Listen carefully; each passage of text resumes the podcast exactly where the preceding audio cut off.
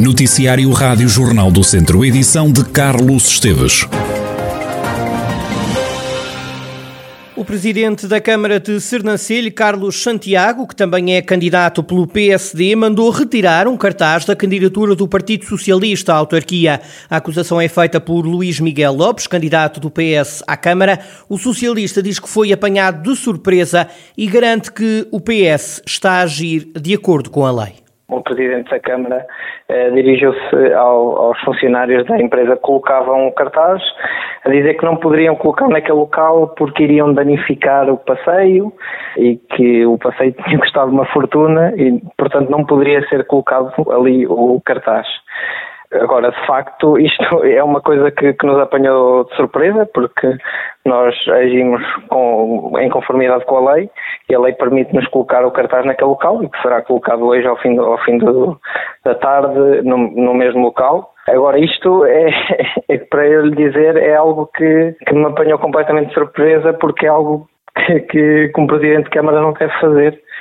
Vivemos em democracia Luís Miguel Lopes diz lamentar que tenha de ser um jovem de 23 anos a vir defender a democracia e defende que o poder autárquico não pode ter pessoas como Carlos Santiago.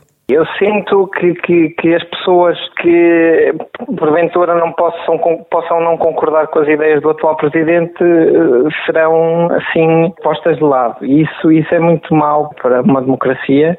Temos de combater isso. Eu, é, é muito estranho ser eu com, com 23 anos a ter que defender uma democracia. O poder autárquico não pode ter pessoas assim diante do, do, do, de um conselho como Sernancelho, porque, porque isto é muito mau. Já tínhamos ouvido alguns relatos mas eh, acho que foi uma recepção calorosa no, no, no, dia em que estávamos a montar os cartazes e percebemos logo bem com quem estamos a lidar e vamos eh, as entidades uh, legais já estão, já estão a tratar do assunto. É uma coisa que, que nós vamos combater e esta candidatura pauta-se pela democracia e pelo cumprimento da lei. A Rádio Jornal do Centro tentou contactar o presidente da Câmara de Sernancelho, mas até ao momento não nos foi possível ter uma reação por parte de Carlos Santiago. Um homem de 61 anos foi detido por violência doméstica em Viseu, violência exercida sobre a companheira, uma mulher de 46 anos. A vítima confessou ter sido agredida pelo homem que depois a mandou calar e tentou de novo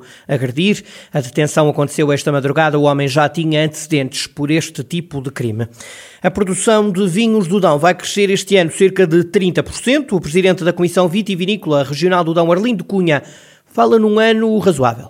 Eu diria que são expectativas razoáveis, na medida em que o ano passado foi um ano de, de produção bastante baixa. A região do Dão, no ano normal, eh, produz entre 25 e 30 milhões de litros e o ano passado ficámos com os 18 milhões de litros. Portanto, este ano, as perspectivas de, de, da, da próxima vindima, da próxima colheita, andarão na casa dos 20 a 30% acima portanto, do ano passado, portanto, o crescimento de 20% a 30%, o que nos levará para os 22, 23 milhões de litros. Portanto, o que significa que, em qualquer dos casos, se estas estimativas forem corretas, ficaremos na mesma, ligeiramente abaixo da média. Portanto, será um ano, digamos, próximo da média, mas não será um ano excepcional em termos de quantidade. No Dão, este ano, as vindimas vão arrancar com duas semanas de atraso à primeira vista estarão ligeiramente atrasadas. Portanto, nós eh, teremos, se calhar, uma a duas semanas de atraso em relação ao início das vendimas. Portanto, que, que normalmente os brancos começariam na primeira semana de, de setembro, se calhar teremos uma a duas semanas de atraso, veremos, mas talvez para o fim do mês conseguimos fazer uma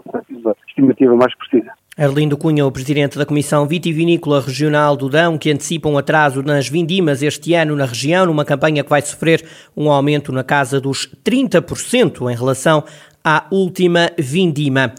São já três as equipas que tiveram de abandonar a volta a Portugal por causa de casos de Covid-19 entre os ciclistas. A Rádio Popular Boa Vista foi a mais recente de desistência, depois das duas formações espanholas da Carra Rural e da Euskadi já terem saído de prova.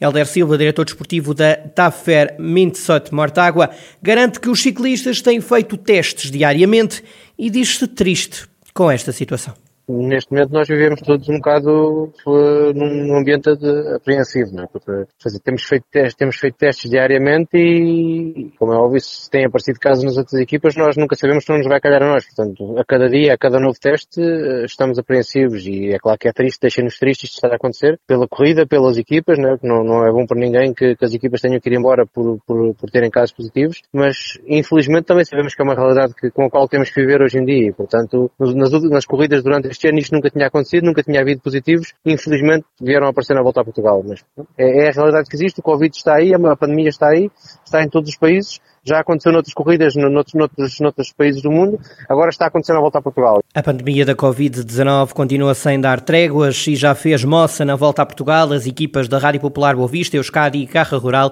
tiveram que abandonar a prova por terem ciclistas infectados com o novo coronavírus. Ainda no desporto, o cartão do adepto continua a dar que falar. A legislação não é nova, foi aprovada em 2019, mas a pandemia afastou os adeptos dos estádios e só agora a mudança está realmente a acontecer. Os protestos por parte dos adeptos dos clubes do futebol profissional são vários. No que toca a Viseu, o Académico, na segunda liga, manifestou-se contra através de uma publicação nas redes sociais, onde se pode ler que o único cartão é o do sócio. A Rádio Jornal do Centro contactou o clube academista, que não quis prestar declarações acerca do tema, mas ouvimos Luís Loureiro, adepto do Académico de Viseu.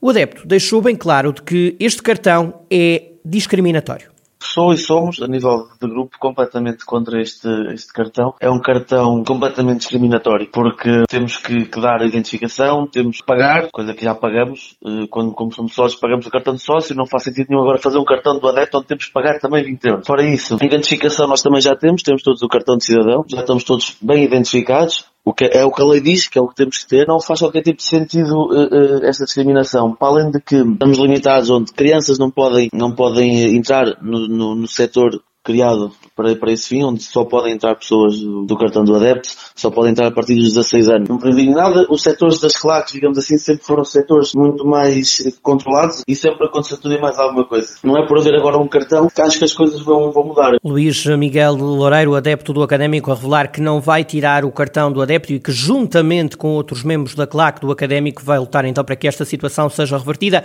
Este é um tema naturalmente em destaque nos jornais de desporto da Rádio Jornal do Centro e, claro, em jornaldocentro.pt. Voltamos à política para lhe dizer que Fernando Ruas deu uma nega ao CDS. O candidato do PSD à Câmara de Viseu confirma que recebeu uma proposta para os dois partidos avançarem coligados nas eleições, mas não aceitou o convite para o casamento. Tive algumas propostas de, de, de, de coligação e que rejeitei. Não é segredo para ninguém. O, o CDS propôs-me uma, uma, uma coligação e eu achei que não era necessário. Porquê? Com, porque acho que não é necessário. Sempre, sempre concorremos autonomamente, com grande respeito. Eu tenho grande consideração por o, o, quem ainda milita no CDS e quem simpatiza com o CDS. Mas achei que não era necessário, não era depois de tanto tempo a concorrer de forma autónoma que agora ia fazer eh, dar a ideia de que precisava de uma coligação, portanto, apenas por isso. Palavras de Fernando Ruas, candidato do PSD à Câmara de Visão, em entrevista à Rádio e Jornal do Centro, que pode ouvir hoje às seis da tarde, para escutar ainda em podcast em jornaldocentro.pt. Foi criada uma comissão instaladora para preparar a abertura da nova delegação da Cruz Vermelha em Carregal do Sal.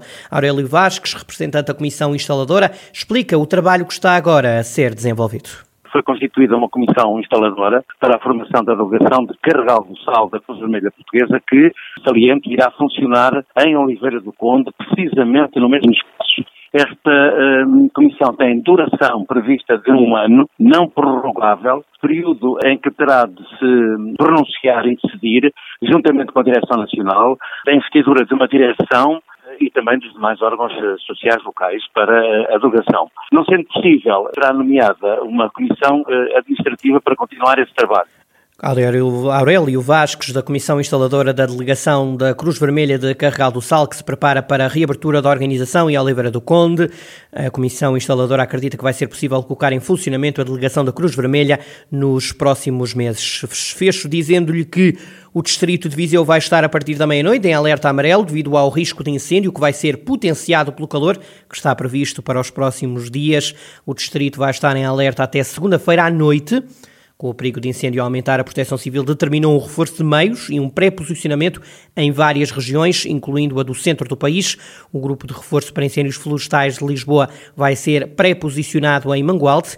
A Proteção Civil lançou, entretanto, um aviso à população. Recorda que no período crítico de risco de incêndio, que vai durar até o dia 30 de setembro, vigora um conjunto de proibições, nomeadamente queimadas e queimas sem autorização, o uso de alguma maquinaria agrícola ou também o uso do fogo para cozinhar em espaços rurais e em locais não autorizados. Também não se pode fumar ou fazer lume nas florestas.